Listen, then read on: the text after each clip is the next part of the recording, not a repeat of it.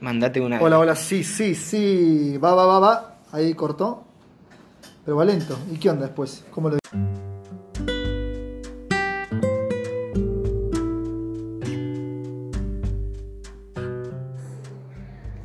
Hola, ¿cómo están?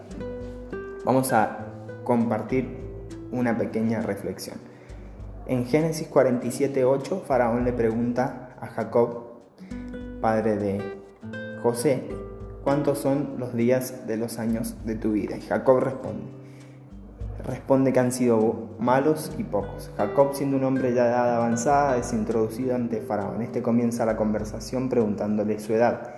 La respuesta del patriarca es, los días de los años de mi peregrinación son 130 años, pocos y malos han sido los años de mi vida.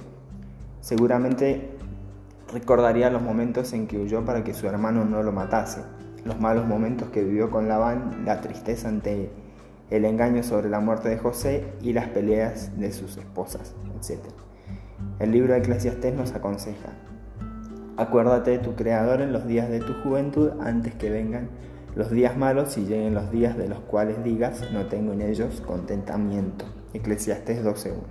Si eres joven, es bueno que reflexiones por un momento y le pidas a Dios que guíe el curso de tu historia para que cuando llegues a una edad avanzada y alguien pregunte puedas decir, buenos y largos han sido los años de mi vida. Si eres mayor y tienes a Cristo en tu corazón, seguramente podrás decir, los años que he pasado junto a Él han sido los mejores de mi vida.